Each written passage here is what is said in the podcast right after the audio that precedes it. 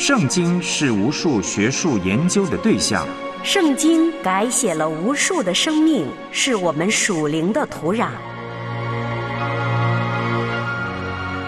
穿梭古今，超越中外，彰显圣经背后的真正信仰。让我们一起深入浅出，穿越圣经。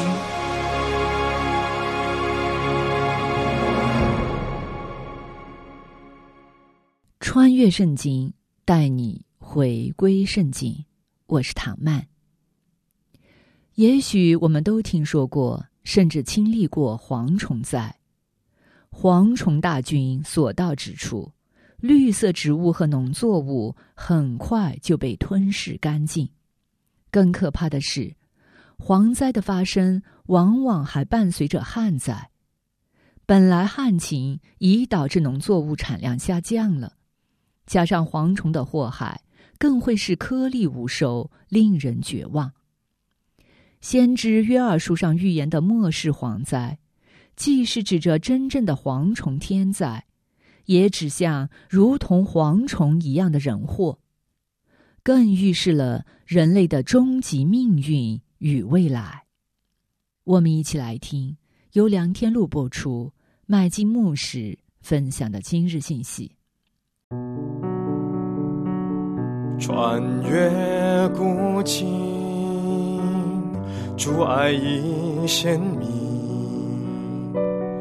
永恒恩怨，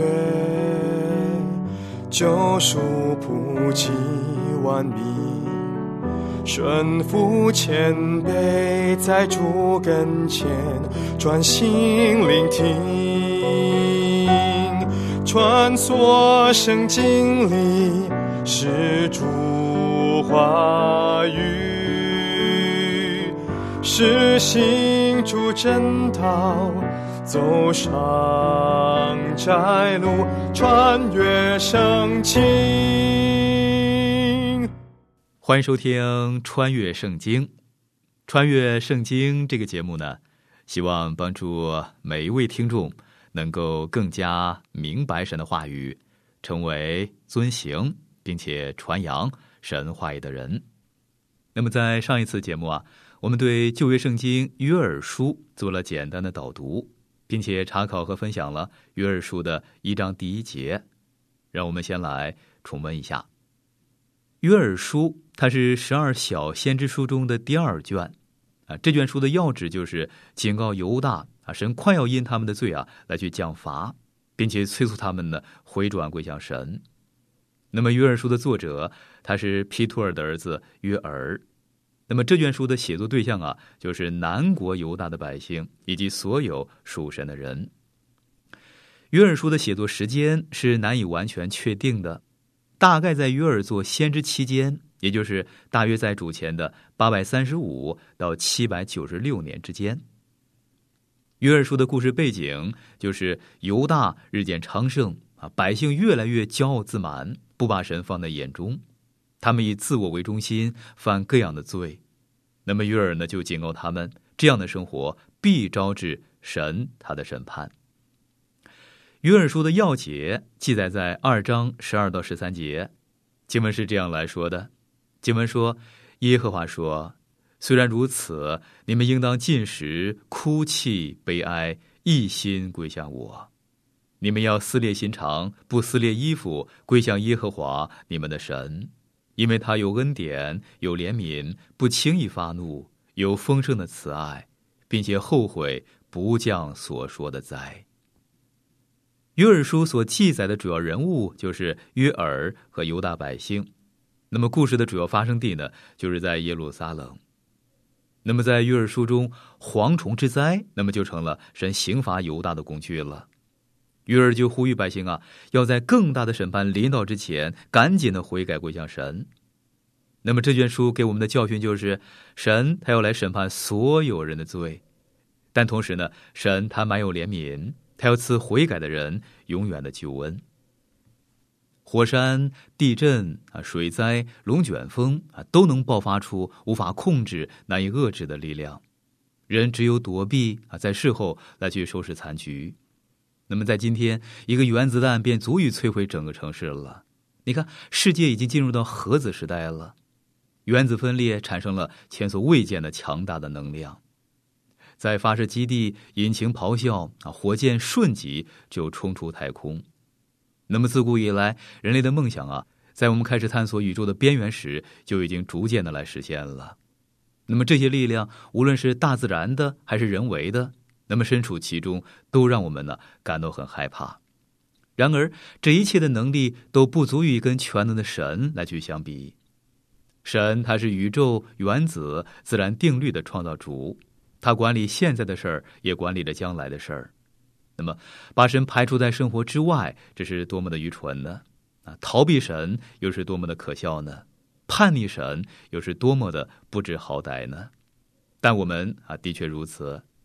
从伊甸园开始，人一直寻求脱离神的管制啊，仿佛自己啊就是神，可以掌控自己的命运。神他虽然由着我们啊，不过耶和华审判的日子呢也必快来到。那么先知约尔在这卷书中，他所讲的就是这个日子，这个日子呢也是全书的一个主题。那么在这日，神他要来审判一切不义和一切悖逆的行为啊，所有的事啊都要了断。一切谎言呢，也都要被揭露出来。我们对约尔所知道的不多，我们只知道他是一位先知，他的父亲叫皮图尔，他大概呢住在耶路撒冷，因为他的听众啊是南国的犹大人。然而，无论他是谁，那么在这短短的篇幅中啊，他就说出了非常直率有力的信息。这个信息是预言，是警告，但是呢，也有盼望。约尔说明，我们的创造主啊是全能的审判者，他也怜悯人，他要赐福给那些凡信靠他的人。好，约尔书一开始，那么就描述了一场恐怖的灾难啊，遍地就布满了正在啃食庄稼的蝗虫，那么这就预示了神将要来的审判，那是耶和华的日子。那么因此，约尔就催促百姓啊离开罪恶，而来归向神。那么，在审判的信息和悔改的劝语中，那么就穿插着神他的慈爱以及神对跟从他的人的一些应许。那么，事实上，根据约珥书二章三十二节经文的记载，我们知道，凡求告耶和华名的，就必得救。那么，读约珥书的时候，我们要抓住先知的意象，细心查看神的全能，对罪至终的审判，跟从、顺从以及敬拜神。并且以神为生命中那唯一的主。约尔他是南国犹大的先知，那么约尔书中并没有提到约尔他是哪一个时期的人，但是一般认为他是在约阿施作王期间，也就是主前的八百三十五到七百九十六年来做先知的。那么无论如何，约尔书的写作日期这是次要的，但是重要的还是其恒久不变的信息，那就是。罪必定招致神他的审判，但是呢，连续呢也必定随着他的公义而出。好，耶和华的话临到，那么这句就表明了先知约尔他是从神来领受信息的，他忠实的传达他的属灵权威。那么像其他的先知一样，都是来自赐信息的神。那么旧约圣经经常出现类似的话语。比如说耶利米书的一章第二节，经文说：“犹大王亚门的儿子约西亚在位十三年，耶和华的话临到耶利米。”以西结书一章三节，经文说：“在加勒底人之地加巴鲁河边，耶和华的话特特临到布西的儿子祭司以西结，耶和华的灵降在他身上。”那么何西阿书的一章一节。经文说：“当乌西雅、约坦、亚哈斯、西西加做犹大王，约阿施的儿子耶罗波安做以色列王的时候，耶和华的话临到贝利的儿子何西亚。那么约拿书的一章一到二节，经文说：耶和华的话临到亚米泰的儿子约拿，说：你起来往尼尼微大城去，向其中的居民呼喊，因为他们的恶达到我面前。”弥迦书一章一节，经文说：当犹大王约坦、亚哈斯、西西加在位的时候，摩利沙人弥迦得耶和华的末世，论撒玛利亚和耶路撒冷。那么，西番雅书的一章一节经文说：“当犹大王亚门的儿子约西亚在位的时候，耶和华的话临到西西家的玄孙亚玛利亚的曾孙基大利的孙子古氏的儿子西番雅。”好，那么接下来呢，我们就继续来研读和查考约珥书一章二到六节。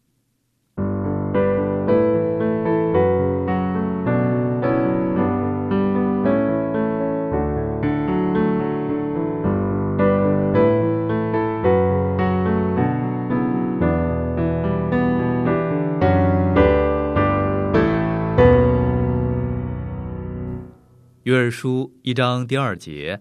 经文说：“老年人呐，当听我的话；国中的居民呐，都要侧耳而听。在你们的日子或你们列祖的日子，曾有这样的事吗？”好，这时显然在以色列正发生了蝗虫的灾害。那么在当地，蝗虫之灾是很普遍的。但是约尔对老年人就说了：“在你们过去的年日中，你们看见过这种蝗灾吗？”在你们列祖的日子，曾经发生过这样的事儿吗？你们听见过像这样的蝗虫之灾吗？那么当然，他们可能会说了，没听过，这是有史以来呀最惨的一次蝗灾。那么，当我们年纪渐长时，我们很容易对过往的事啊有夸大的现象。如果有一个年轻人对我们来说，这次的聚会啊真好，我们呢往往会说了啊是很好，真不错。但是想当年呢，我还年轻的时候，在老家举办的聚会，比现在这个呀还要好两倍呢。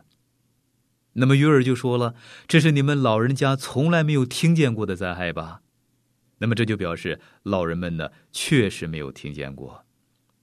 约尔说：“老年人呐，当听我的话。”约尔他之所以先警告老年人，那是因为老年人他们历尽沧桑啊，其经历啊是远远超过年轻人的。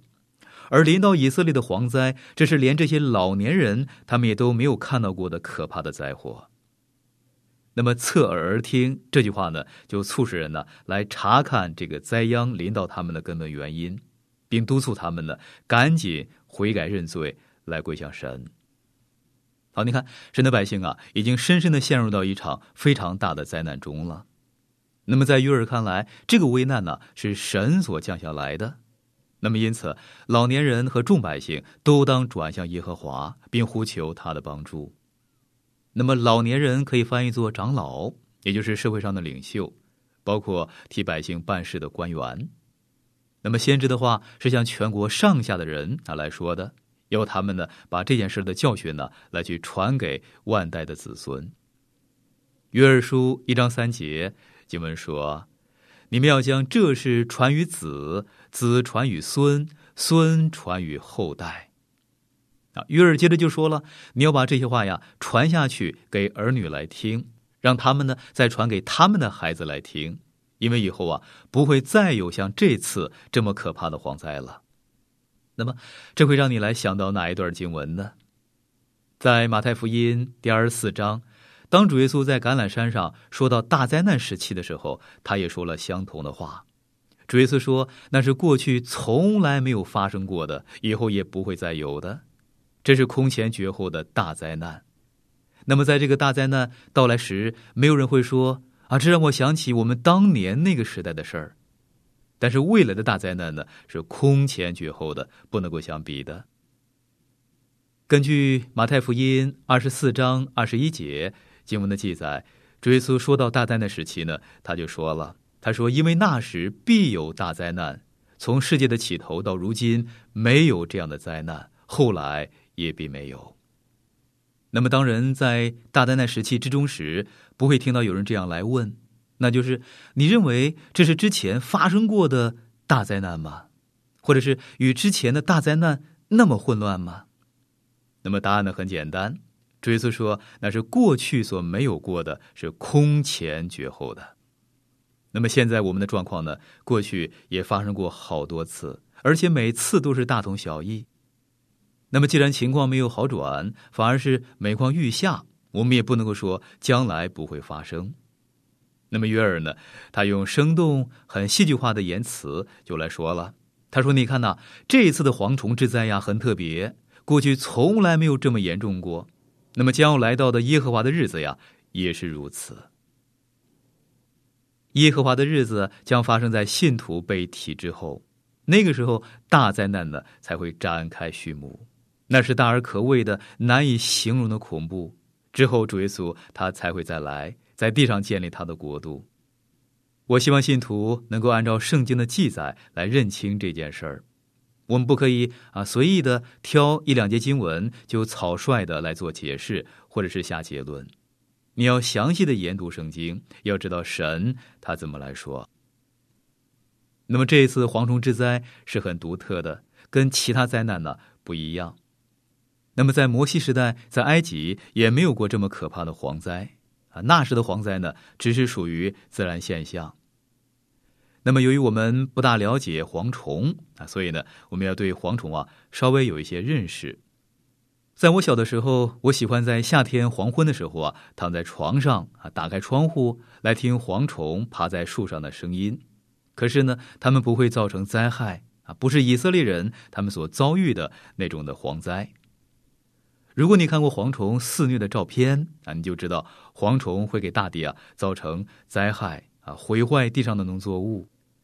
我们来看箴言的三十章二十七节，经文说：“蝗虫没有君王，却分队而出。”你看，蝗虫列队呢，就像一个大军啊，出发的时候呢，他们是分队而出的。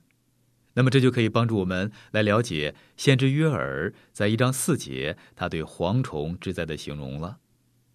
约尔书一章四节经文说：“茧虫剩下的蝗虫来吃，蝗虫剩下的男子来吃，男子剩下的蚂蚱来吃。”这里边就说到了四种的昆虫，就是茧虫、蝗虫、男子和蚂蚱。有些人说那是指四种不同的昆虫啊，其实呢并不完全正确。男虫它是啃食的意思，蝗虫的原文是一大群的啊，他们是成群结队的来出发。男子他是席卷一空的意思，蚂蚱它是狼吞虎咽耗尽的意思。那么这四个昆虫的名字就说明了蝗虫它的习性了。蝗虫像军队一般的就集体来行动啊，就像飞机来扔炸弹那样，炸弹从空中掉下，立刻把那个地区啊就给毁坏了。他们是一批一批的过来的，把整个地区啊就杀得片甲不留。那么这里的四个名字乃是形容蝗虫的四种攻击的形态，他们没有领袖，没有君王啊，但却像军队一般的有纪律的来去行动。那么神就借由蝗虫作为审判的工具啊，但是我们却以为这个是自然灾害。我认为那并不一定是审判，而是作为对百姓啊以及对国家的一种警告。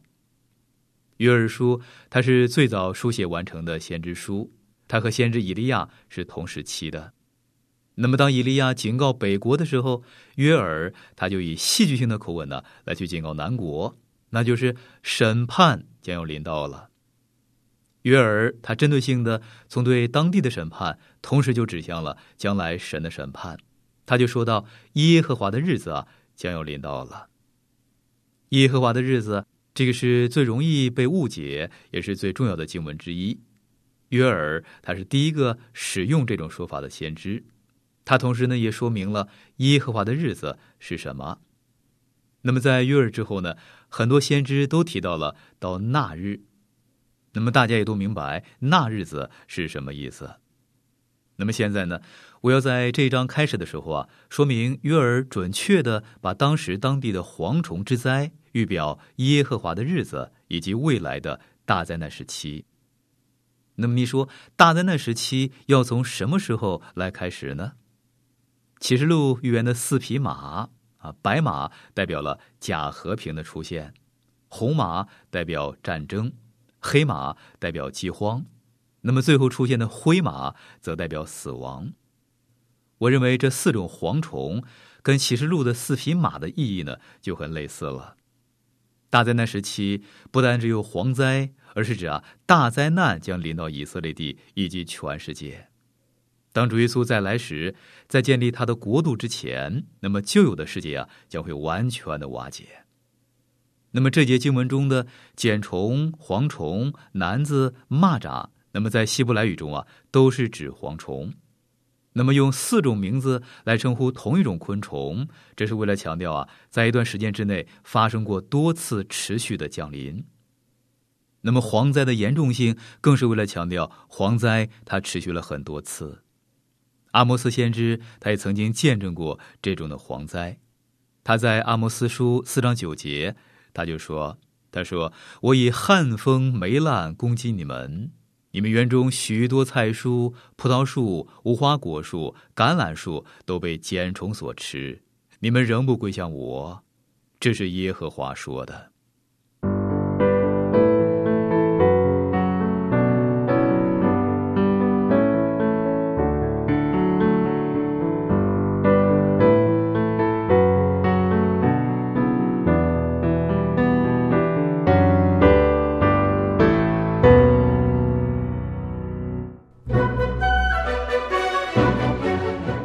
纵横圣经教导，陶造生命内外。你正在收听的是《穿越圣经》。根据出埃及记十章一到二十节经文的记载，埃及地啊也曾经多次经历过蝗灾。那么，总之，圣经告诉我们，当圣徒犯罪之后，如果尚不知罪，那么神就不惜鞭打很多次。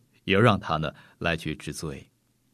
彼得后书三章九节，彼得说：“主所应许的尚未成就，有人以为他是单言，其实不是单言，乃是宽容你们，不愿有一人沉沦，乃愿人人都悔改。”约尔书一章五节经文说：“酒醉的人呢，要清醒哭泣；好酒的人呢，都要为甜酒哀嚎。”因为你们的口中断绝了，啊，蝗虫会先吃葡萄啊，他们就席卷了整个葡萄园，那么让好酒的人呢就没有酒可以来喝了。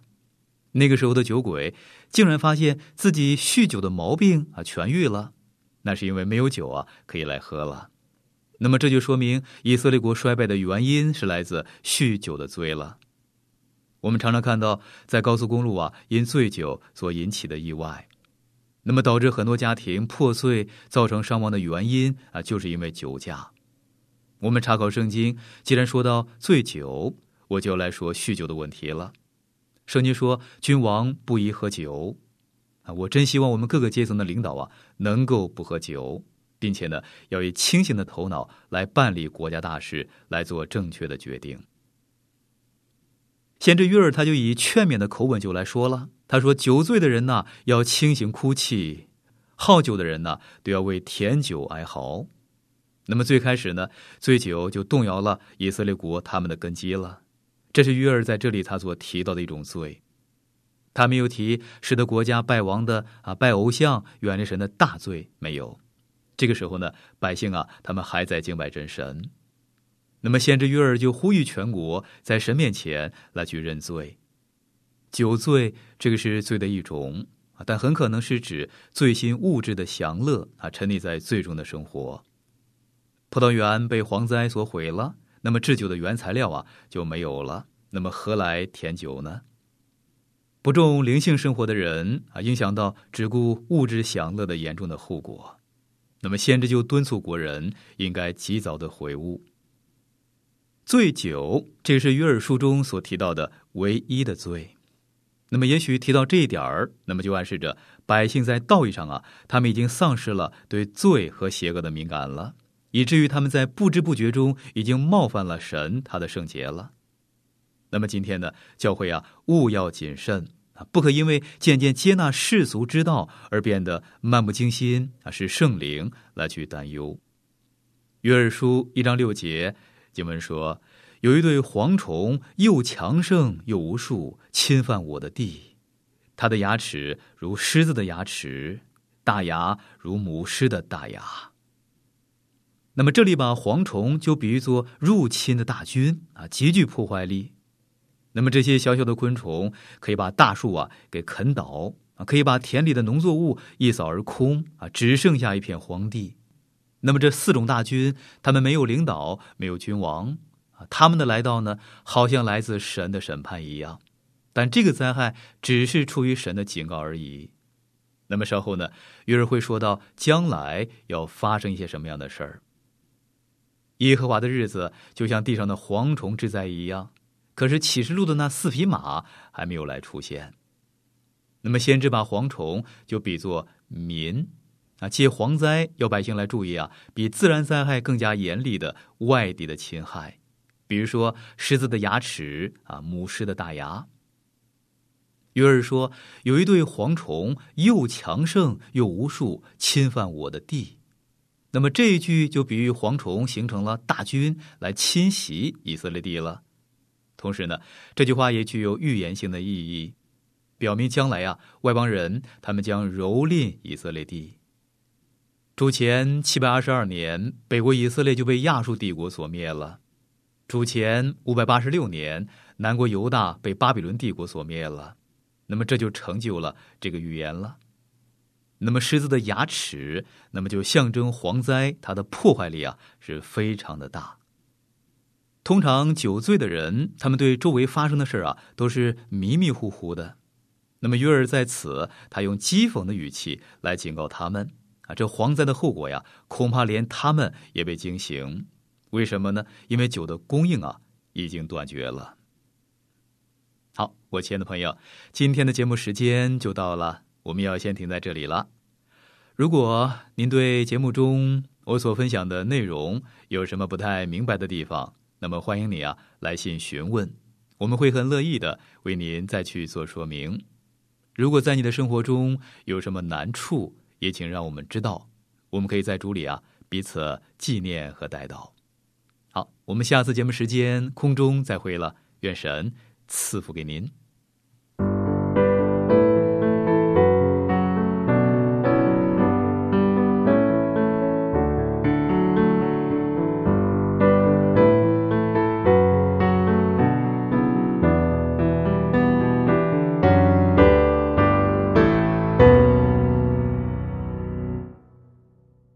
要说在中国最长盛不衰的文化，当然是非酒莫属。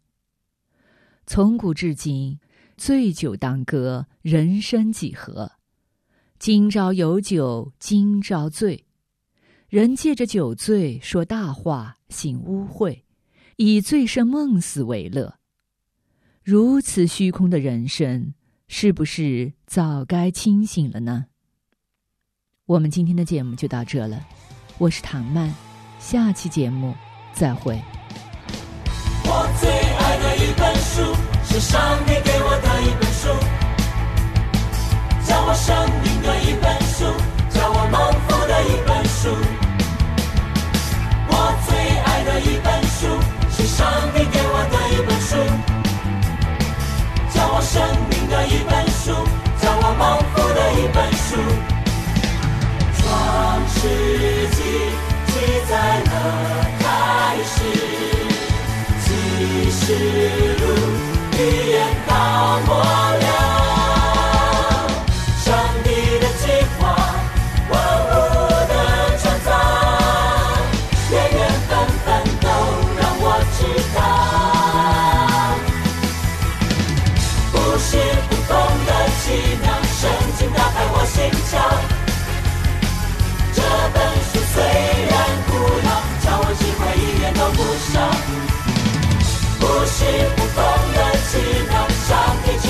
力量这本书虽然古老